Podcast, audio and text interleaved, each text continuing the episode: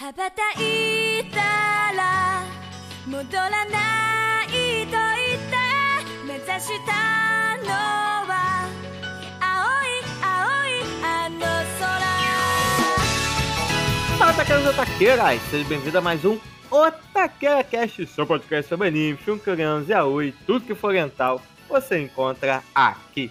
E no episódio de hoje, deixamos o Japão um pouquinho de lado e pegamos uma conexão direta para a Coreia do Sul, porque hoje vamos falar do filme Hospedeiro, um dos primeiros filmes dirigido por Bong Joon-ho, o mesmo diretor do premiadíssimo Parasita. E para me ajudar a sobreviver esse episódio, temos ela que adora levar comida para casa para comer depois, Jana Monteiro. Olá, pessoal. E esse bichinho eu não quero, não. Ah, finalmente, né? Sim, né? É, o meu zoológico não precisa desse. É, pelo menos esse não faz tanto bagulho assim, né? Mas também temos ele para fechar a família do Otaqueira de hoje. Temos ele, o nosso medalhista em comer lula no espeto, Mestre. Olá pessoal, aqui é o Mestor e minha principal ambição nesse podcast é descobrir por que esse filme chama O Hospedeiro. Um, well, it doesn't have to. That's a good question. I don't know. Um, Tá aí uma boa pergunta, meu amigo. Bom ponto. Porra, gente, achei que vocês iam me contar agora. Caramba. Não, isso só no final do episódio. Ah, então tá bom, vou esperar. Então, meus otakus e otakas, sem mais enrolação, não jogue lixo químico na água, faça um pacto com seu espírito favorito, desenhe um pentagrama para invocar esse podcast para ouvir ao contrário, aperte o play e vambora!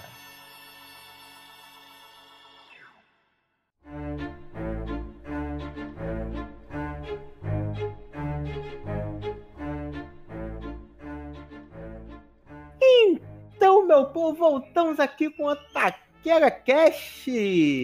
E, gente, vou falar pra vocês, já que estão no mês do terror, nada melhor do que um dos nossos participantes aqui que resolveu viver um filme de terror, né? Resolveu casar e ter filho, né? Criança, como é que tá essa vida aí de terror? É uma coisa muito louca, tipo, você acorda e tem uma mulher do seu lado, é muito estranho. Aí, tipo, você essa mulher, ela tá dormindo, ela te vê dormindo, a qualquer momento ela pode, sei lá, acordar.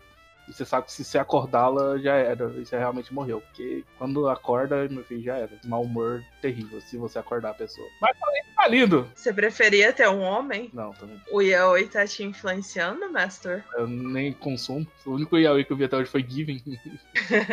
Ai, fala aí, Mexão, como é que tá essa vida de casado? Basicamente não mudou muita coisa, não. Tipo, eu já. Eu e ela já éramos casados, basicamente, famoso juntado, namorido. Amaciado, amaciado. Aí, basicamente, o que aconteceu foi a gente tava naquela relação gostosa e falou, ué, por que não envolver o Estado no meio e pagar 400 reais? Aí eu falei, beleza. Foi o que aconteceu. Apesar de não ter pagado os 400 reais.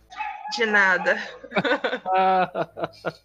ai, ai. Mas, foi, mas é isso. Tipo, é legal ser legal, basicamente. O que acontece é isso. É legal ser legal. Deixa a patroa ouvir isso, não, JF. É, ela não ouve o podcast, ela não ouviu nem o que ela participou, né? Pois é, Tamires. Então é muito bom. Tipo, quando casa, tudo muda. O relacionamento muda, fica amplo, fica muito mais arco-íris. Nossa, não tem nem comparação. Já, já falei pra ela, amor, não, não espere casamento de mim. Ela fica me cobrando uma aliança. Ela quer um anel pra todos governar, né? Fala, tá, aliança a gente até conversa. Aí casar, casar, aí já é outro desenrolo. Vai ter que ser com outro. Bom, não sei porque ela me aceitou, então qualquer coisa que envolva a ideia de outra pessoa eu já não falo, né? Que vai que cai a ficha, né? Deixa do jeitinho que tá, que tá bom. Mas enfim, né? Deixando, deixando esse filme de terror da vida real de lado, né? Vamos falar desse cara, desse filme Hospedeiro, né? Do Bom G1, mas antes disso, maluco. Esse cara sabe fazer filme, cara. Acho que esse menino tem potencial, merece até um Oscar. Concordo. Ousado, hein? Pô, esse menino tem potencial, cara. Acho que um dia ele vai ganhar o Oscar, cara. Eu só não vai ganhar Oscar de efeitos especiais, isso aí é certeza. É. ah, isso é verdade. Quer dizer, até que pra 2000, 2006 tava bom. Hum, hum. Ah, ah, O especial tava bem tropas estelares de, dos anos 90, saca? Mas, brother, eu vou te falar, cara, eu acho que muita coisa que fez Parasita fazer sucesso, ele começou a plantar essa sementinha do mal no hospedeiro. Tem muita coisa que ele repete. Repete não, né? Utiliza esse mesmo elemento e melhora ele, né? Então, pô, foi muito legal ver esse filme, esse, um dos primeiros filmes que ele dirigiu, cara. É muito legal ver como que o Bong Joon-ho, ele, ele evoluiu bastante, cara. Eu acho massa o jeito que ele retrata a, assim, a periferia da, da Coreia, né? Ele não mostra só o, o lado, O lado bonitinho. aceitável, bonitinho, elite. Ele vai lá onde as pessoas são um povão mesmo e sabe retratar isso muito bem, com crítica social de um jeito massa e tal. E assim, Parasita foi um extremo, ele foi impecável, mas você vê no- nos filmes dele, em outros filmes dele, que sempre leva essa mesma pegada, né? Ele tem um senso crítico bem afiado. Esse maluco, ele não gosta de governo e capitalismo nem fudendo, né, cara? É tanto filme dele ele critica isso. Sim, é, a gente assistiu, o Everton e eu assistimos o Mother, que é, apesar de o Master não ter gostado muito, mas é bem interessante também. E aquele Okija, Okja, sei lá. Cara, aquele filme, assim, pra quem gosta de bicho, pro Master, que é uma pessoa insensível sem coração, Para esse bicho. filme não é nada.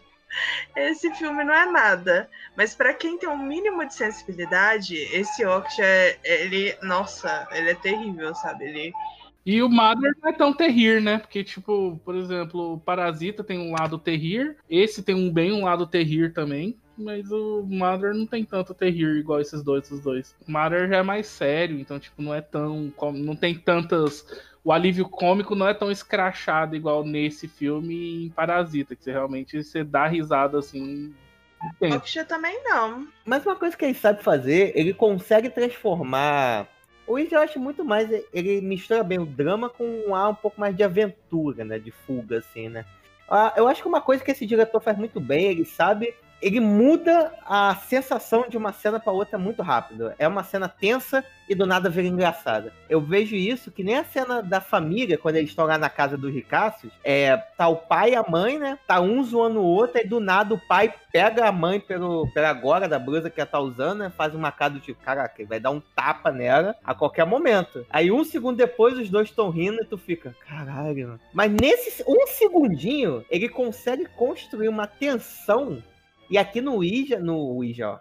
Aqui no hospedeiro, que também tem, cara. Velho, esse cara é muito bom, muito bom mesmo, esse Bom John, mano. Antes eu tinha um pouco, sei lá, meio de preconceito sobre as cenas de alívio cômico, né?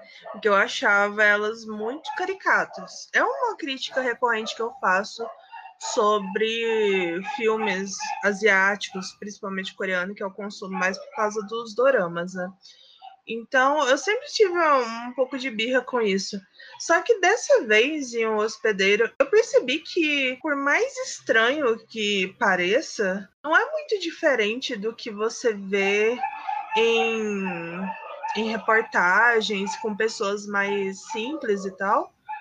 Que quando se entrega o desespero fica algo quase cômico, sabe? É, enquanto eu vi aquela cena do velório, que eles se jogando no chão e chorando, muito desesperados, eu fiquei lembrando de algumas reportagens que passam na TV, em jornal, assim, de pessoas que em sofrimento mesmo, quando tem enchente, perde tudo, ou quando é, uma criança morre e a família se desespera no velório, esse tipo de coisa. É assim, no contexto não é engraçado, só é engraçado porque era num filme, a gente achou muito caricato eles caírem no chão. Mas você consegue ver isso no mundo real, sabe? De pessoas se entregando ao desespero e caindo no chão e desmaiando e tudo mais. Então, não é irreal. Apesar de que no contexto do filme ficou caricato. Porque ele sabe utilizar isso de uma maneira intencional, né, cara? Porque faz parte da crítica que ele quer fazer, né? A gente vai entrar mais nisso. Acho que. Você quer saber uma coisa? Vamos partir direto pro filme. Mestrão, traz aí a sinopse desse filme. Na teoria, após lançar um monte de formaldeído, mas um monte mesmo, tipo, o cara largou mais de 20 litros de formaldeído no esgoto. Isso meio que causou uma mutação em um peixe que ficou. Isso, eu não, não sei. Num ser, num, isso, isso causou a mutação em seres de rio, seres. Não é marinhos, como é que é de rio? Enfim, em seres dos rios que acabou se transformando em um mega bicho carnívoro. E esse mega monstro, de repente, sai da água e começa a comer geral. Não no sentido que geral gostaria. Até que ele mexe com a família do pessoal que vende coisas na beira do rio. Então aí o bicho começa a pegar. Família Park. E quando a menininha some, aí o pai relapso aparece. Tadinho, não é relapso, ele tem algum probleminha. O, o papel dele é fazer pai, né? Ele é pai aqui, ele é pai do Parasita. Tô começando a achar que ele é o Johnny Depp, o que Johnny Depp tá pra Tim Burton, ele é pra esse diretor. Eu tô tentando lembrar. Ele que fez Old Boy, né? Não. O porradeiro, não. Ah, não, não, não, não, não. Esse povo foi do Lady Vingança.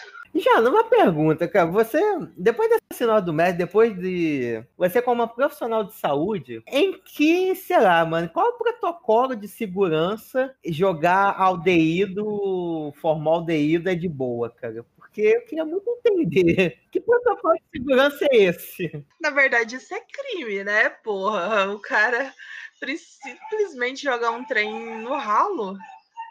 O certo é fazer o descarte, né? Tem a forma certa de descartar lixo hospitalar. E o cara simplesmente tocou foda-se, mesmo o rapaz lá falando: Ô, isso aí é errado, é crime, não vamos fazer isso não.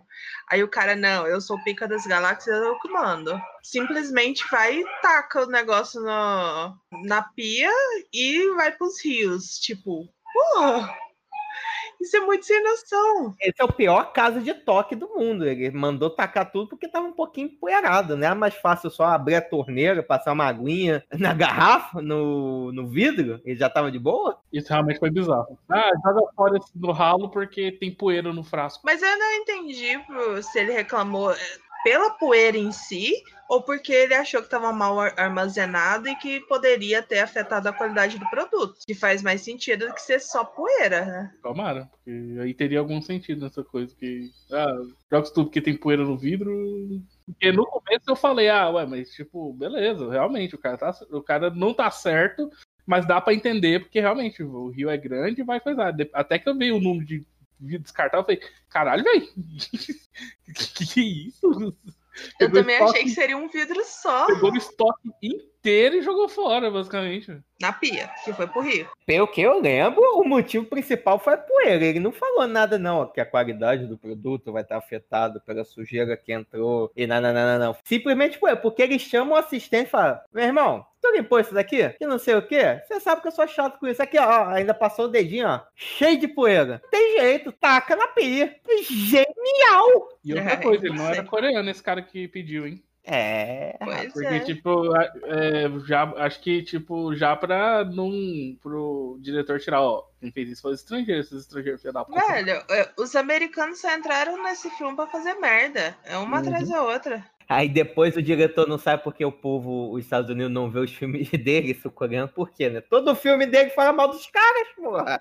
Não, é porque tem preguiça de ler legenda mesmo. Ah, eu sei disso. Cara, depois de daquela daquele lance dos vídeos em que mostra que americano não conhece geografia, o Ah, meu sim. preconceito com o americano foi para outro nível, porque ele, agora eu concluo que eles são burros, além de tudo. Ah, eu concluí isso quando eu descobri que quase metade da população acha que leite com Todd vem de vaca marrom. Que coisa absurda. Você é burro, cara. Que loucura. Como você é burro. É, sacanagem, existe isso. Pior que sim, tem uma pesquisa que fizeram, tipo, se não me engano, é 39% da população do pessoal entrevistado, quando perguntaram, confirmaram que acreditavam que leite achocolatado vinha de vacas marrom. E que elas eram alimentadas com açúcar. Eu preciso ver esse vídeo, essa pesquisa, deve ser maravilhosa, gente. O mais recente é o clássico, né? tipo, me fala três países da América. Oregon, não, não, do continente América. É disso que eu tô falando. Não, mas, velho, não, realmente, o americano médio é triste, cara. Eu, eu não sei se o americano médio ele faz muita força ou se qualquer coisa média de qualquer país é nesse nível, cara. Mas puta que pariu, mano, realmente. É, esse, esse vídeo que ele pergunta onde fica cada coisa é muito triste, cara. Apesar de que eu acho que não, porque, tipo, eu já tive colegas na faculdade que, acre- que acreditavam que a capital do Brasil era São Paulo, então. Cadê seus estudos? Cadê seus estudos? Você é maluco, é? Ou você é idiota? Caralho. Porra, nem pra ser carioca. O carioca podia falar, não, já foi. Mas no meu coração sempre será. É, pô, vou pra capital, sei lá o quê, papapá, e já, ah, beleza, e tipo, e volta quando. Aí tantas horas de viagem, a gente vai, mas você vai de quê? Você vai de bicicleta? Falou, não, eu vou de ônibus. Aí chega lá em 11 horas. Eu falei, mas quando você leva 11 horas daqui até Brasília? Ele falou, não, eu vou pra São Paulo. Eu falei, ah, mas se for aqui é pra capital. Eu falei, então? Eu falei, eita. Mas ele tá falando sério? Pior que ele tava falando sério, tipo, ele realmente foi pra São Paulo, ele achando que era capital, e a gente, cara, era zoeira, né? Ele, o quê? Você falando São Paulo era capital, né? Ele falou, ué, não? Eu falei, eita. Cara, depois que eu ouvi da história da minha professora de que um dos alunos dela era analfabeto e conseguiu fazer alguns períodos da faculdade, eu não duvido de nada. Se é a prova de marcar X, não tem problema. Na época, a PUC era VOF. Aí, melhor, aí só sabia, precisava escrever, do- se tivesse VOF no nome dele, então já era. Ah, é, mas se a gente for puxar aí, tem um monte de história. Você tem redação do Enem que tira mil com receita de miojo. Acho que qualquer país tem as suas pérolas, né, gente? Mas eu- o, o americano, ele sabe aperfeiçoar a burrice. Em vários níveis. Tanto é que, assim, a Monster Life é um estilo de vida real lá. As pessoas acham que leite achocolatado sai de vaca marrom. Não dá pra gente passar pano pra esse povo. Não, não dá pra defender. Mas de qualquer jeito, se tem algum americano ouvindo a gente, sorry man, mas you are a motherfucker stupid. É o bicho, é o bicho, vou te devorar. Crocodilo eu sou. Esse filme, vou te falar, cara. Na verdade, eu acho que a única crítica, não crítica ao filme, mas a crítica na prateleira onde esse filme estaria. Por mais que na capa fale que ele é terror, ele não, filme de terror. Ai, cara, é. Da mesma forma que, sei lá, Anaconda é um filme de terror. Sei lá, Aracnofobia é terror. Tô- Tem um monte de filme com bichos que é terror, sei lá. Tubarão. Ah, mas existe uma diferença. Ele é- esses que eu citei é americano e esse aqui é coreano. É a diferença. Não, não, a diferença é a seguinte: uma coisa é você fazer um filme de terror, só que você é ruim e não assustar ninguém. Outra coisa é você ser bom e não é um filme de terror. Tem vários elementos, ou pelo menos ele brinca com várias coisas. A começar pelo monstro. Normalmente, quando um filme de terror é de monstro, o monstro é escondido, a ambientação normalmente é mais escura, o monstro fica mais nas sombras, assim. Aqui não, aqui a primeira coisa que ele faz é ele mostra o monstro de manhã. Tem mais cena de manhã do que de noite com o monstro. Mas essa é a questão. Você tá usando como base o que você conhece do cinema norte-americano. Hollywood, isso aí. Aí eles escreveram a receita e tem que ser desse jeito? Ah, mas de forma geral, eu não senti que muitos elementos do terror ele trabalhou. Acho que, pra mim, sei lá, beira muito mais algumas partes, assim, um pouquinho mais de ação, assim, de resgate, do que propriamente um monstro. Nossa, um monstro aterrorizante. Pra mim, o monstro é o menor dos problemas, gente. É o monstro que tá matando geral. Tipo, o primeiro ataque dele, ele mata uma galera. Tá fazendo um ninho lá de pessoas mortas. Mas o maior monstro de todos, como sempre é, é o ser humano, é o governo que é o maior monstro. Sempre, né? O governo tá aí só pra fazer merda. Não, e além de ter um monstro que tá matando pessoas aí e tudo mais, aí chega o governo e fala assim: ah, tem um monstro aí atacando. Se pá, é, é, uma, é um vírus que tá. Todo mundo que teve contato com o monstro tá contaminado. De onde que a gente tirou isso? Da bunda. Basicamente foi mesmo. Mas é o que tá rolando. Eu não entendi qual foi a, a intenção. Deu pra entender qual foi a intenção? Por que, que eles criaram o, vírus? Porque eles tiraram essa informação do brioco deles. Porque não tinham. é, Tipo, eu não sei explicar que monstro é esse. Não sei explicar de onde que ele veio, pra onde que ele vai, como é que ele foi feito. Do Rio. Então só pode ser um vírus que pode contaminar todo mundo. A gente achou alguém que realmente estava contaminado? Não. Vamos furar a cabeça do cara, eu esqueci como é que chama o- aquele procedimento. Eu vou botomizar. Isso. Vamos matar o soldado americano para ver se a gente consegue achar o vírus? Vamos? Vamos achar o vírus? Não, porque o vírus não existe. É o delírio da cabeça das pessoas. Eu fico imaginando na hora da minha de, de reunião de crise, né? Falando, gente, o que, que vamos fazer? alguém lança essas ideias e o presidente faz: promova esse cara, ele é um gênio. Esse cara vai comandar tudo a partir de agora. Cara, é muito tenso. E o governo só entra pra fazer merda nessas ocasiões. Sempre. Sempre. E o exército pra ser pau no cu com todo mundo. Porque eu nunca vi ser agressivo sem necessidade. Tratar as pessoas como se fosse lixo. É sempre assim. Eu acho que é modus operandi de. Precisou acionar o exército. Ih, rapaziada, fudeu. Fudeu, fudeu. É melhor correr pro lado do monstro. Talvez você tenha mais chance. Exatamente, são dois monstros pra você correr. Me engole, monstrão. E uma coisa também que eu achei legal no filme. Acho que não é, não- é só em filme que isso acontece, mas sempre pra mostrar que a pessoa ela é revoltada ou desleixada consigo mesmo, pinta o cabelo de loiro, faz reflexo. Clássico, hein? Não, cara, no caso, ele parece que ele tinha algum tipo de transtorno, né? Lógico. que dá pra perceber que ele não é, não é tipo normal, apesar desse termo ser meio escroto. Não explica o que ele tem, só o pai dele que tem uma teoria lá meio doida, mas não explica qual o problema exatamente que ele tem. Você explicou a teoria? O pai dele tá quando conversa lá com os irmãos dele, fala que quando ele era criança ele era muito esperto. Aí só que ele, o pai dele bebia muito e deixou ele passar fome, e ele faltou nutrientes e ficou daquele jeito. Ele tem essa teoria. Eu sou muito inteligente, então, que eu tô gordo. É, não, mas isso na infância, cara. Você era tripa seca quando era pequeno. Isso é verdade. Por isso que você é desse jeito, olha só.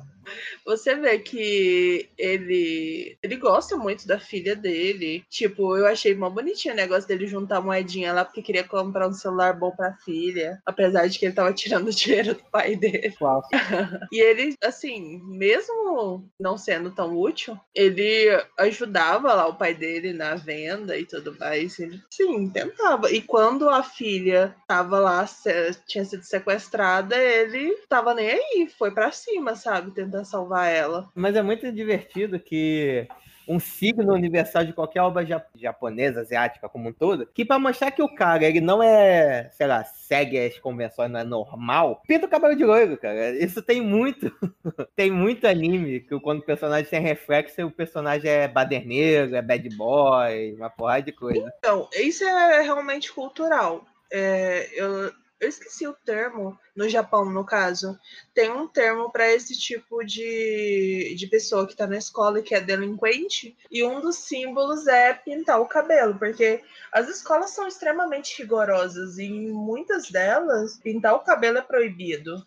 Então, como um sinal de rebeldia, eles fazem isso de pintar o cabelo e tal. Então, é uma coisa bem cultural mesmo. Só que no caso dele, eu não sei se foi exatamente isso, sabe? Porque ele não era uma pessoa rebelde. Ele só era um cara meio transtornado.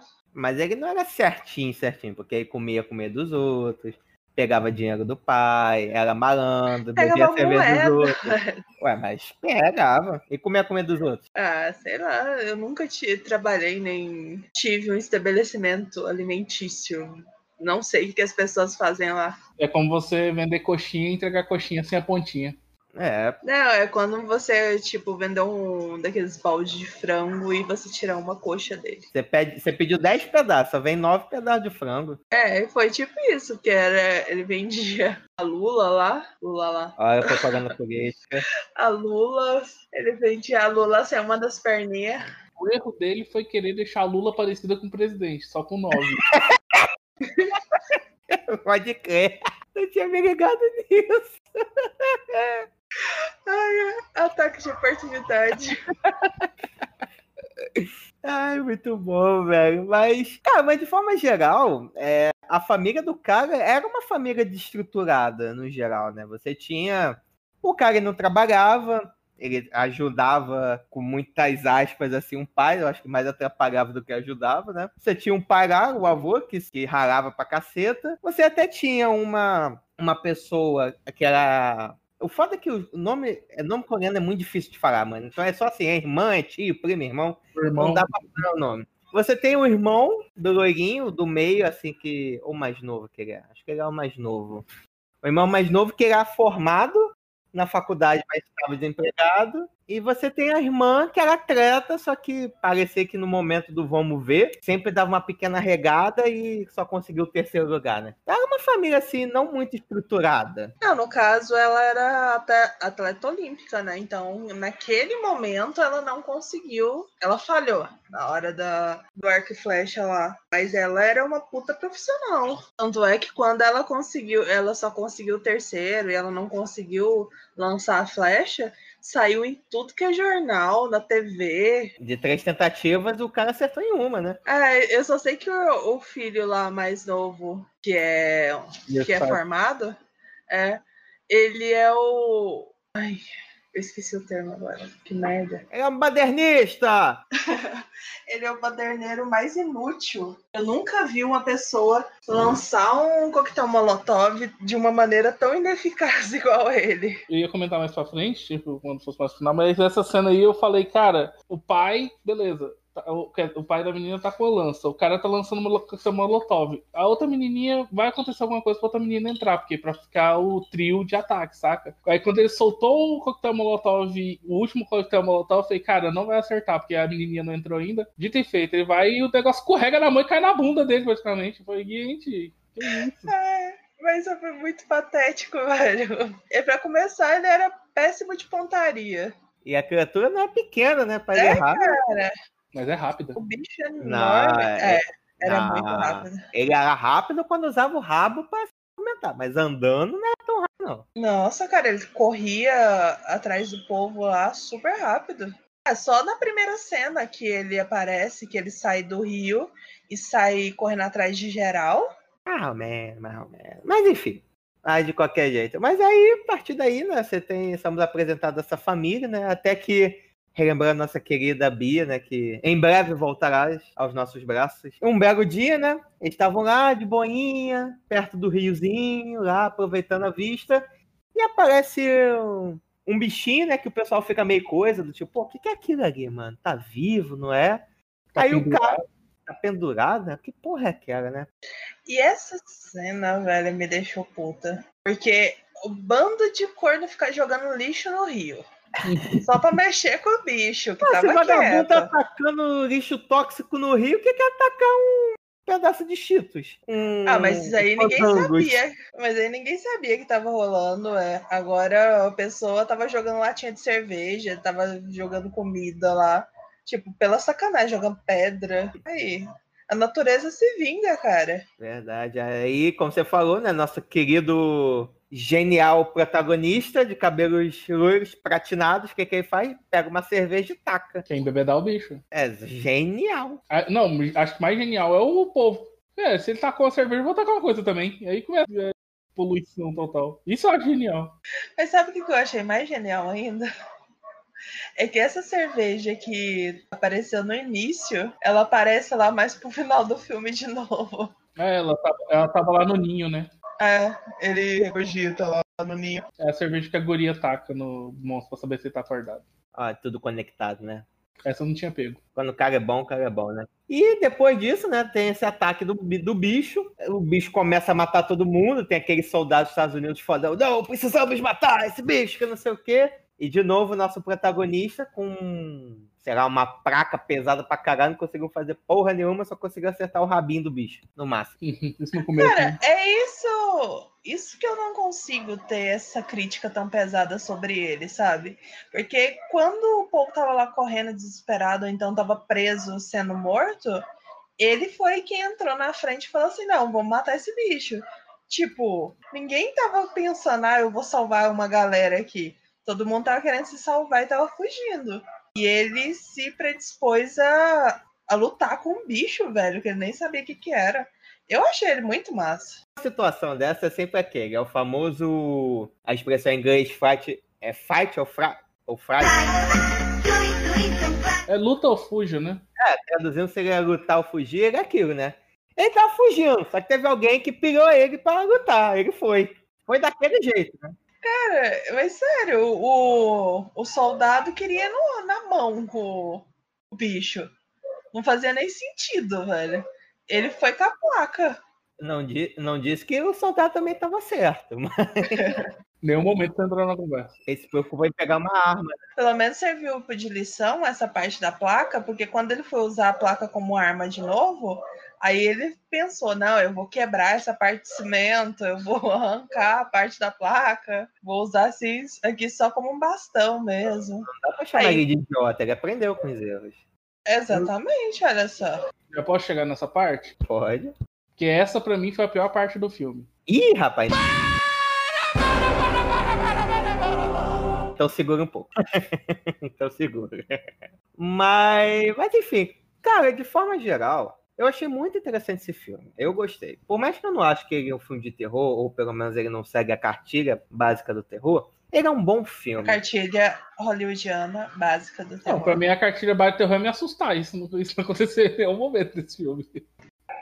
Ah, então nenhum filme de terror é- que tá saindo nos últimos tempos é terror, porque eu já não assusto mais com filme de terror. Então você não pode usar como base você. É eu sou sendo universo. Eu sou lindo, minha mãe falava isso. Uma meu Deus. especial, né? Exatamente. Enfim, independente disso, esse filme é um bom filme. Ele realmente me prendeu. É, acompanhar a história dessa família desestruturada, que por causa do suposta morte da filha, da filha do cara, né? Do pratinado, eles veem uma centelha de esperança. Isso faz com que a família volte a se unir. Cara, aquilo foi muito legal acompanhar essa jornada. E você vai se envolvendo conforme eles vão ver, você vê os sacrifícios que a família vai fazendo. Tem um determinado momento que o avô da menina vende, se endivida, se envolve com um monte de gente errada para conseguir recursos e suprimentos para tentar ir caçar o bicho. Você vai vendo esse sacrifício, cara, isso é muito legal, sério, é muito, muito legal. Esse cara, o Bom John ele sabe lidar com essa questão da família e, faz, e sabe também fazer com que você se apegue a cada personagem, mano. E os personagens são muito legaisinhos que ele constrói, que ele apresenta pra gente. Sim, é, uma das cenas que eu achei assim mais bonita é aquela cena que tava lá todo mundo comendo miojo e de repente aparece a menininha lá, tipo, como se fosse um só sensação, né? Só um pensamento. Aí todo mundo começa a alimentar a menina. E, cara, nossa, aquela cena foi muito linda, gente. Eu fiquei realmente emocionada com aquela cena. E, cara, é uma coisa muito simples. é- e é uma coisa. Assim, se você não, não abrir o coração, você vai achar estranho, né? Porque a menina não tava lá. É como se fosse só uma representação gráfica de um sentimento. E se você não tem sensibilidade para entender isso, vai ficar esquisito. Na verdade, não, a cena é maravilhosa. Primeira vez que eu assisti, quando- a menina aparece, todo mundo começa a dar comida pra falar, fudeu, todo mundo surtou aqui. Tá geral loucaço já, filho. cheiraram, cheiraram muito formal. Formal Olha aí o que, que eu falei. A pessoa não tem sensibilidade, então.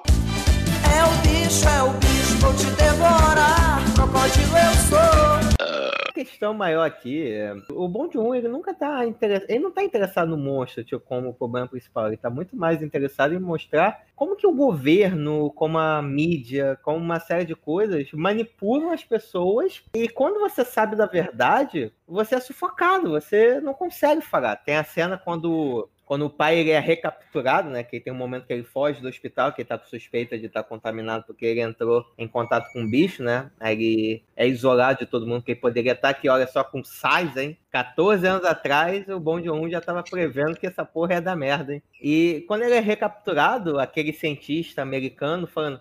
Ué, cara, mas por que, que você não foi na notícia? Você não foi no noticiário? Que não falou com as pessoas, com as autoridades? Eu falei, tentei, vocês não me ouvem. É que vocês não me ouvem.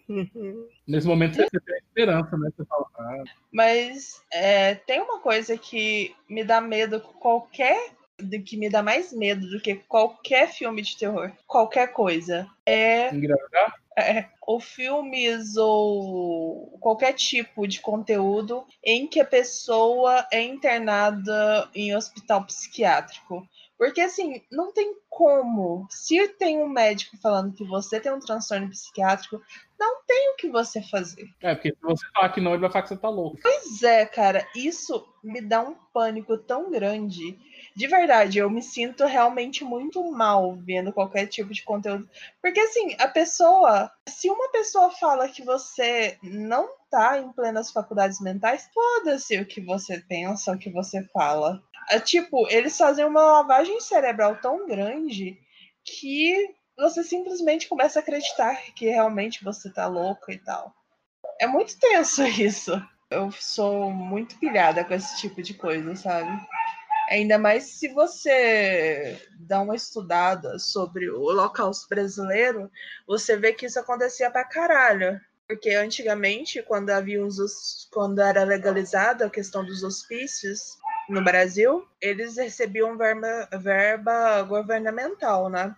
E eles recebiam por paciente. Então tinha muitos, muitos hospitais que davam diagnósticos errados e drogavam os pacientes louco. e faziam um tratamento extremamente agressivo, igual o eletrochoque, esse tipo de coisa, para que as pessoas realmente ficassem, é, parecessem loucas e chegava ao ponto de elas realmente adquirirem transtorno, sabe? Por conta de todo o trauma, de tudo que a pessoa passava e das medicações e tudo mais. Então, cara, para você enlouquecer uma pessoa é teoricamente muito fácil, sabe? Então, eu sou muito pilhada com isso. E é o que acontece. O cara, ele tem, como eu falei, ele tem um certo transtorno, não é, é, especificado no filme, mas ele é diferente.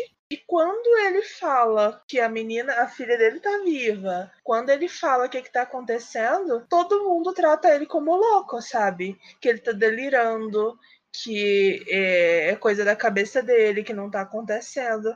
A sorte que a família dele acreditou nele, pelo menos, né? Só acho que a família tava do lado quando a garota ligou, né? Porque eu acho que se ele, se ele estivesse sozinho e contasse pro povo, ia falar, ih, tá maluco, tá doido. Não, mas a família não falou com ela. A ligação cai- cortou quando ele tava falando. Poderia ser muito bem ele falando sozinho, tipo o Rick em The Walking Dead falando sozinho no telefone. Poderia ter sido ele- o caso dele, mas não foi. Ele realmente falou com a menina. O que eu achei estranho, tá lá, chamada recebida de filha. Isso aqui é, é às uma da manhã. Isso que eu achei estranho, que ninguém nem, tipo, deixa eu olhar se tem, tem registro nas ligações recebidas. Nem, nada, nem tinha. Exatamente, é porque ninguém tava se importando. Tipo, é, ó, deixa o louco aí falar. Não deram crédito nenhum pra ele. E assim, é aquela coisa de que tem níveis de prioridade. Eles não iam mandar uma força-tarefa do exército para salvar uma criança, entendeu? Sendo que tava tudo uma zona lá. A gente já viu isso acontecer muitas vezes. De que e nessa questão de prioridade, é os mais fracos que se fodam, né? Aí, na verdade, dá pra ver que a prioridade do governo não era caçar um monstro, né? Era erradicar, evitar que a suposta doença se espalhasse. Essa era a grande crise que eles estavam tentando lidar, né? Erradicar uma doença que eles mesmos sabiam que não existia. Isso que eu achei esquisito. Então, mas pelo que eu entendi, eles acreditavam piamente que o trem existia. Tirou a informação de onde? Do cu, mas sabia. Assim, que realmente tinha aquilo lá. Só não, eles não estavam procurando no lugar certo. Eu, eu gostei da Jana que ela começou com a informação da bunda, briou, que finalmente chegou no cu. é, foi. A evolução. É porque isso me revolta e vai evoluindo o grau de revolta, sabe? Uma coisa legal é que, tipo, eu não sabia e fiquei super surpreso. Com essa nossa pandemia, girou na internet uma imagem desse filme. Tipo, é, a galera tava falando lá, tipo, falando, ah, máscara e tudo mais, essas coisas, proteção, blá blá blá. Inclusive, olha só essa cena. Aí foi, aí, tipo, eu não fazia ideia, obviamente, de onde era a cena. Aí tô assistindo o filme e tem lá a cena, tá todo mundo bonitinho de máscara lá. O bonitão vai, tira a máscara e cospe no chão, na poça d'água. Aí de repente passa um carro e joga a poça d'água em todo mundo. Tipo, essa cena eu tinha visto no Facebook da galera falando, tipo, é porque é forma de passar o coronavírus, sabe? O coronavírus passa pela saliva, então tem que evitar escarrar e essas coisas. E mostrar essa cena, eu não fazia ideia, e é desse filme, tá no filme. Quando eu olhei, eu falei, olha só, que legal. Gostei mesmo, eu gosto de ver essa, quando eu acho essas referências perdidas, assim. Aí aconteceu isso comigo hoje com Cobra Kai. Eu comecei a assistir o seriado Aí eu tinha visto uma cena no, no Facebook de um cara dando uma taca nos moleques lá e eu não tinha a mínima ideia que era do Cobra Kai. Eu, quando eu assisti o primeiro episódio de Jojo, e de repente vai acabar o episódio e começa a tocar Roundabout, eu falei, ah, é daqui.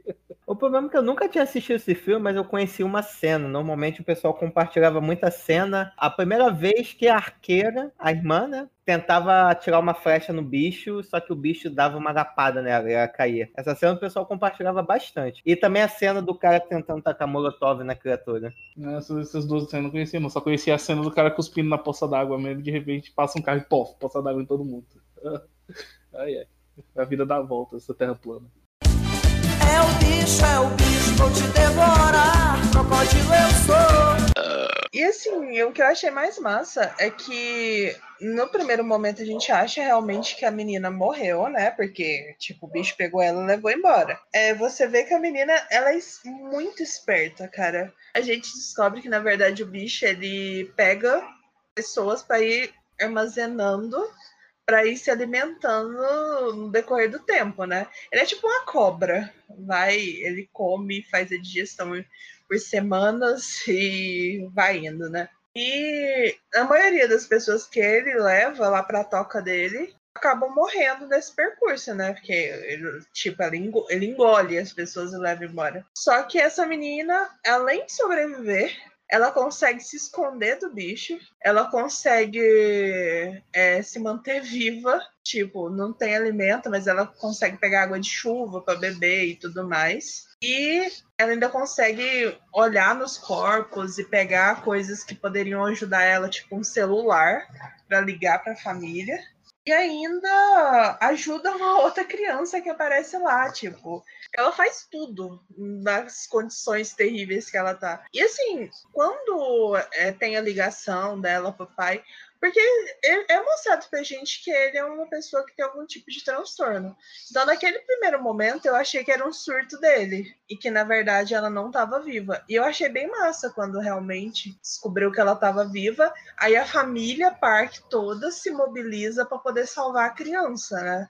E cada um tem uma forma de agir, tem um, cada um tem uns seus contatos para conseguir fugir de lá dos campo de refugiados que eles estavam, do campo de concentração, quer dizer que eles estavam lá praticamente, para poder sair e salvar a criança, porque o governo e o exército não iam fazer nada para aquela criança. E a única coisa que ela tinha que fazer é se manter viva até lá, que não era uma coisa tão fácil, né? E, cara, eu achei muito massa, porque eu sempre vou bater nessa tecla que os atores crianças asiáticas são muito bons. Como criança é foda no cinema asiático. São muito expressivos, eles atuam muito bem e ela não é exceção, sabe? A menina ela foi muito bem. E até o final, assim, eu tava muito na esperança de que ela ia conseguir sair dessa, sabe? Eu, não- eu não acreditava que tipo, eles tinham criado o elemento ela tá viva pra deixar ela morrer, não. Eu sabia que ela- no final ela ia ser salva. Mas não foi. Ou seja, mais, mais uma, mais uma reviravolta dessa. Eu também tinha certeza que, ele, que ela ia se salvar, sabe? Que ela ia ficar bem. E o filme, tipo, foge com essas expectativas. Igual que? Parasita. Igual Parasita. Cara, mas essa cena da fuga, a primeira fuga do, do hospital que eles fazem, mano, é uma cena tensa, mas o cara consegue filmar, ele consegue botar comédia, mano. Ele tá todo mundo fugindo, aí do nada, e cadê sua irmã? E era pra ir devagarzinho, o cara falou, pô, dá pra andar mais rápido aí um pouquinho? Era andar devagarzinho pra van e tendo que fugir da polícia, cara. Não, e pra, pra piorar, o que eu achei mais engraçado é ele subindo de van e o cara correndo, subindo na rampa. Isso aí eu achei mais engraçado ainda. Aí a pessoa, quando ela tá no, no desespero, ela nem pensa no ridículo. Mas, cara, uma coisa que é uma característica desse diretor, que é saber dosar esses elementos de comédia, sabe? Não fica ruim.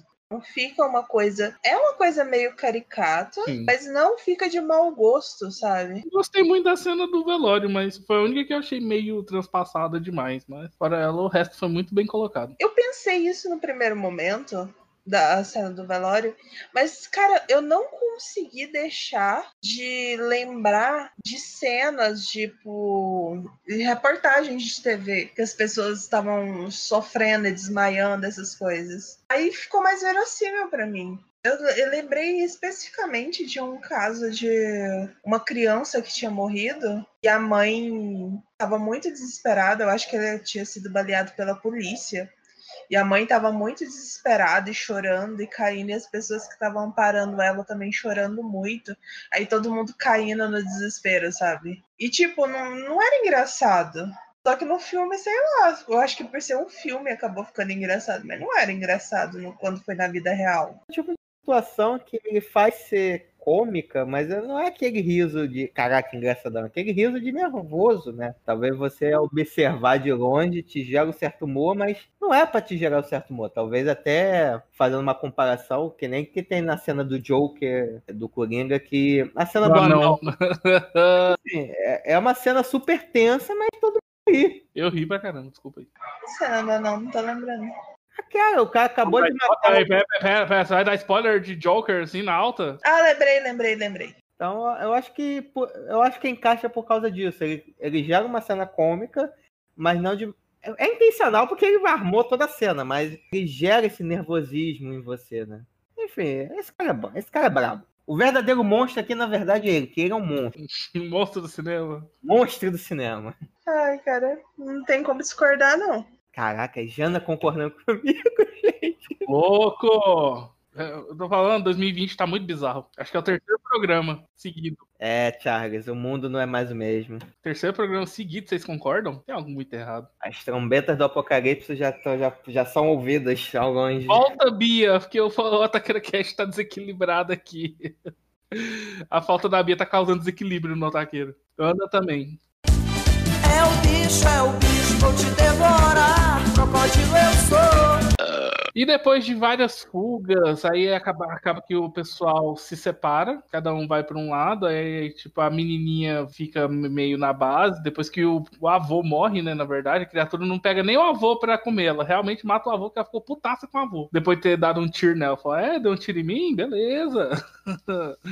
ah, vai levar, vai levar uma rabada no chão aqui. Cara, isso eu achei muito tenso. Porque foi o único que o bicho matou pela sacanagem, cara. Pela raiva, na verdade. Que, tipo, Pela raiva. Foi a- o único que pareceu que o bicho tinha algum tipo de racionalidade, sabe? Ele ficou puto com o cara, ti- pegou ele, matou e pronto, foi embora. Largou ele morto lá. Eu entendo cinematograficamente um pouco por quê. Porque se esse bicho chega com o avô no ninho, morto, meio que a menina ia se destroçar inteira. Tipo, ia meio que. Acho que eles não queriam lidar com o drama da menininha vendo o bicho desovar o corpo do avô no ninho. Eu entendi que foi por isso que meio que o bicho não levou o avô, sabe? Então, mas pelo que eu entendi, ele não exatamente mata as pessoas. Ele engole e as pessoas morrem nesse processo, porque Isso. foram engolidas, né? Então, eu achei muito estranho, porque ele realmente foi na gana pra matar mesmo. Ele não queria saber de levar. Não era busca de alimentos. Mas como o bicho já tava lá, tipo, o avô já tava lá morto, ele podia ter levado o bicho, tranquilamente, saca? Meio que- Acho que não tinha problema de levar o avô morto pro ninho. Eu acho que realmente só não levou pra não criar isso. Carne de velho, carne de velho, ninguém quer carne de velho. Igual Ia o podcast passado, né? Tipo, É, ah, exatamente. carne de velho não é gostoso. Já descobri que sangue de velho não é Exatamente. bom, agora carne de velho também nós descobrimos que não é.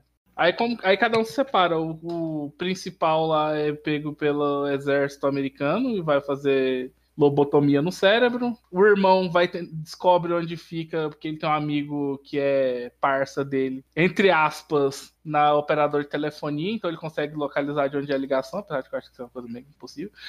Não, e aqui, e aqui é um parênteses, é aqui um parênteses. É, quando eles estão no hospital, eles dão uma ideia do tipo, cara, rastreia, velho, rastreia o celular da ligação pra descobrir onde tá minha neta, minha sobrinha, minha filha, o cara é quatro. E aqui a polícia fala, é, irmão, tu sabe quão difícil isso é fazer? Tu acha que é assim mesmo? É, você acha que a gente vai gastar esse traba trabalho todo com uns ralé igual vocês? Aí quando você vai lá na empresa, não, é só apertar um botão que é realmente é fácil rastrear os outros. Aí, aí com, com essa informação, o menino acaba caindo da ponte, de uma forma bem escrota. Depois ele acha um mendigo mó porra louca também, que, tipo, apesar de ter participado bem genericamente do filme, teve um papel importantíssimo de ter tacado querosene no bicho. E vai, começa a busca pela menina, já que eles sabem agora exatamente em qual parte do esgoto ela tá. Até que vai pra cena final, que é a cena Power Rangers, onde cada um tem a sua parte. O pai com a lã, o outro com a bombinha Molotov e a irmã com o arco lá. Eu vou falar a verdade, eu gostei demais dessa cena. Ai, ficou muito massa, velho. Eu concordo Os que a cena Power ficou boa. Rangers, A única coisa que eu não gostei realmente foi o final. Porque assim, o bicho, o bicho assim, olhando você vê que tipo o bicho é pesado pelo tibum que ele faz na água. Aquele bicho mega pesado sai correndo, criando uma força ali de pelo menos 40 newtons. Mentira, eu não sei calcular as coisas em newtons não, só falei pra parecer inteligente. O bicho tá tá voado.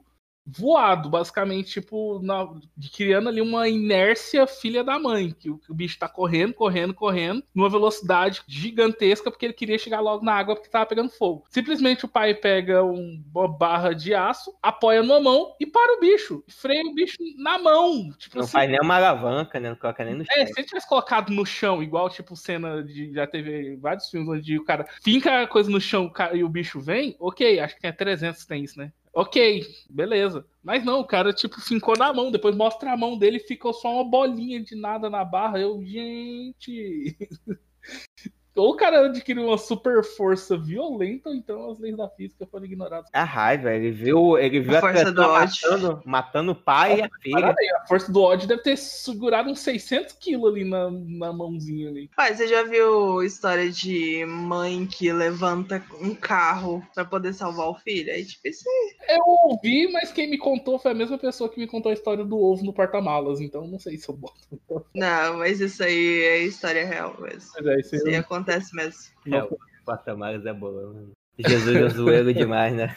Quando a gente for fazer um, um podcast mais blasfêmico, a gente conta essa história aqui, né? A gente já teve oportunidade, né? Né?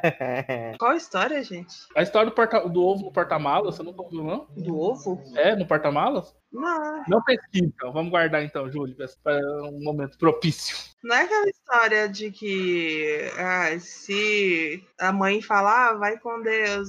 Se Isso. Essa mesmo. falar que. Ah, vai com Deus. Ah, só se Deus for no porta-mala porque o carro tá cheio. E tinha uma... Aí o carro acidentou, todo mundo morreu, o carro ficou todo quebrado, mas os ovos que estavam no porta-malas estavam em... A história que eu conhecia não tinha ovo no meio, não. Ué, que, como, é, como é que acabava? O porta-mala ficava intacto e o carro todo arrebentado. Nossa, não tem graça. É, a, a graça é o ovo tá lá pra mostrar que, pô, a batida foi feia, um ovo, uma cartela de ovos ficou intacta. Por quê? Porque Deus estava no porta Porque Jesus, ovelha, Satanás, oh God, oh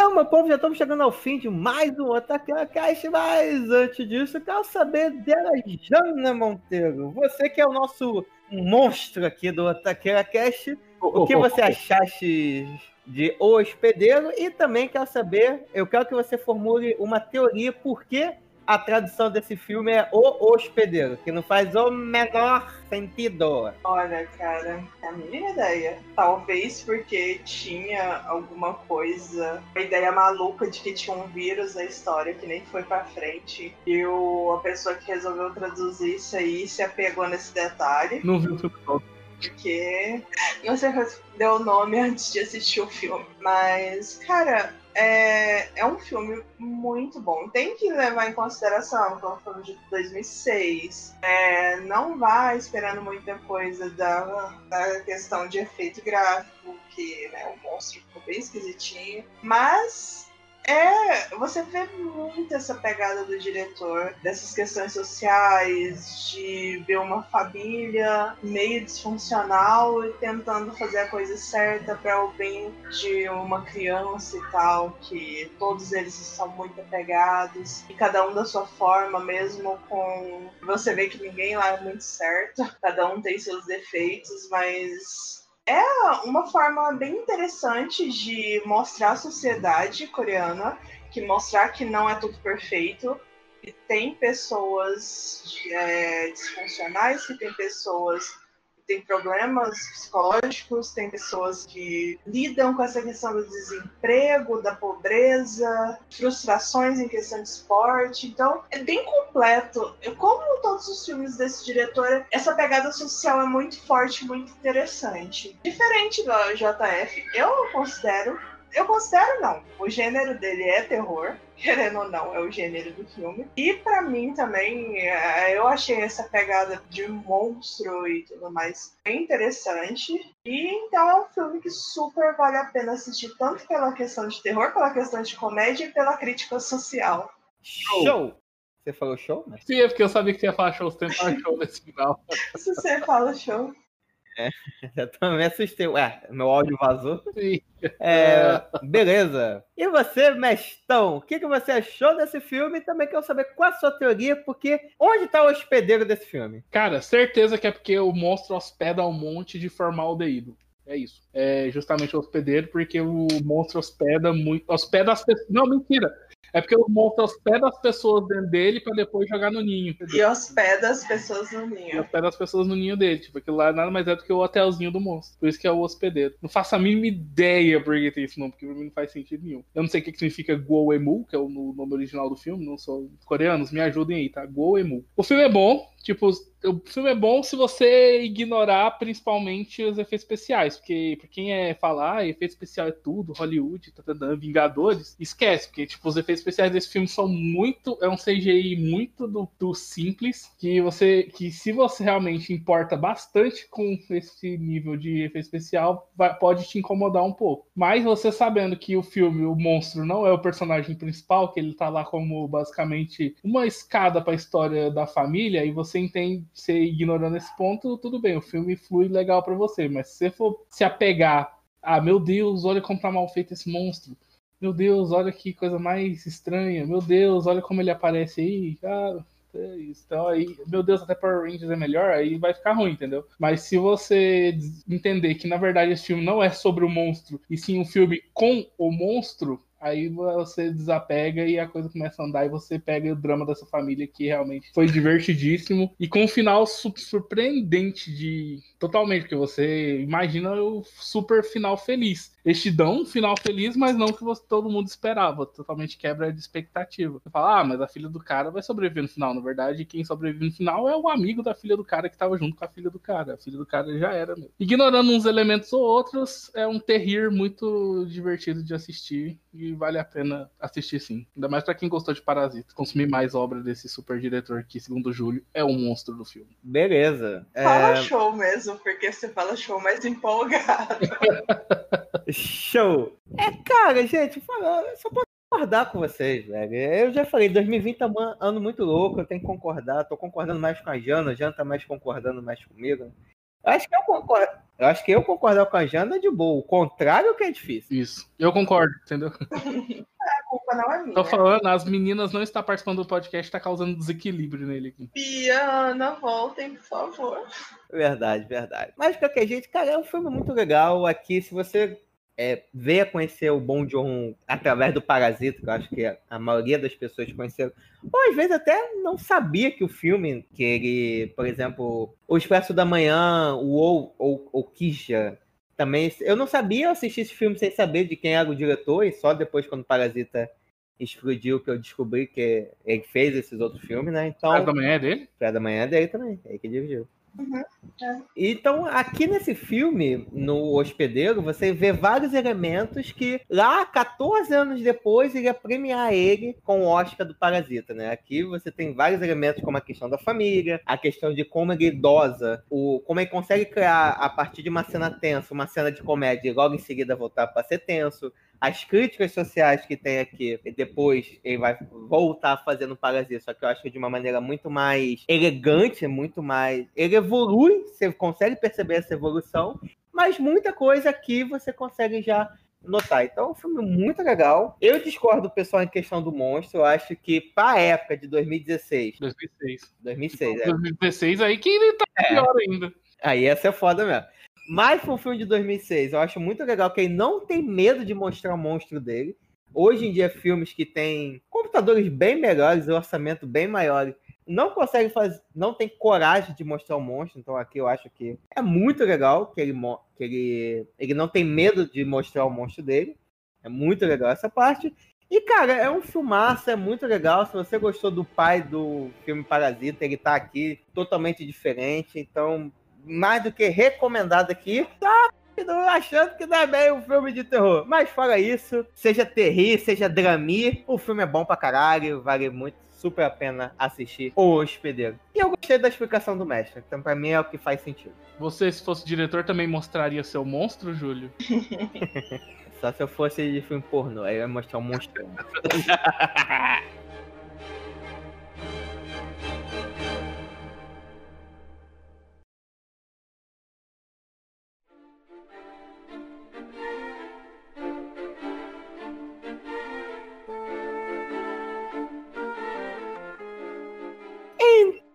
povo, muito obrigado por ter ficado com a gente até o final de mais um Otaquera Cast. Também gostaria de aproveitar esse espaço para pedir desculpas que na última semana não tivemos Otaquera Cast devido a alguns probleminhas de agendas e probleminhas técnicos. Teve um pessoalzinho que resolveu casar, sabe?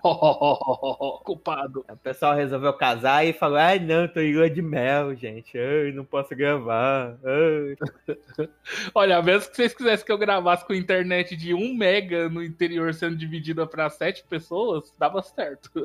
Mas tudo bem. Tirando isso, voltamos mais uma vez com a Taqueira. Esperamos ficar até o fim desse ano sem falar com vocês, mas de qualquer jeito, fica aqui nosso pedido de desculpa. E galera, também falar com vocês. Gente, vocês são fantásticos. Fantástico, fantástico mesmo. O melhor episódio que nós tivemos até agora, em questão de número de ouvintes e explosão, foi o episódio do Van Helsing. Brother, nós estamos pertíssimos de bater a nossa meta das 4.500 reproduções e só podemos agradecer a você que nos escuta, que nos compartilha, que fala com o amiguinho, ouve essa porra, ouve essa bodega aqui, é bom pra caralho, ouve isso, o pessoal é super de boa, você vai gostar. Então, meu povo, só posso agradecer por vocês compartilharem o Otaqueira e nos ajudarem a espalhar essa otaquice pro Brasil afora. Muito obrigado mesmo, mas ainda não chegamos na meta. Estamos ali na beiradinha, falta muito pouco. Então, mais uma vez, peço para vocês, compartilhem esse episódio com seus amigos. Se você é fã, se você conhece gente que gosta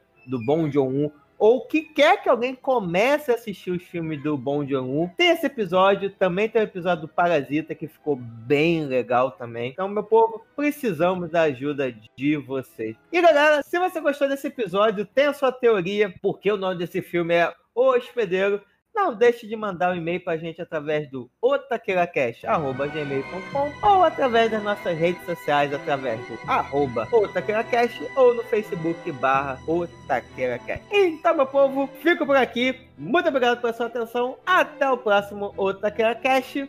Valeu, fui!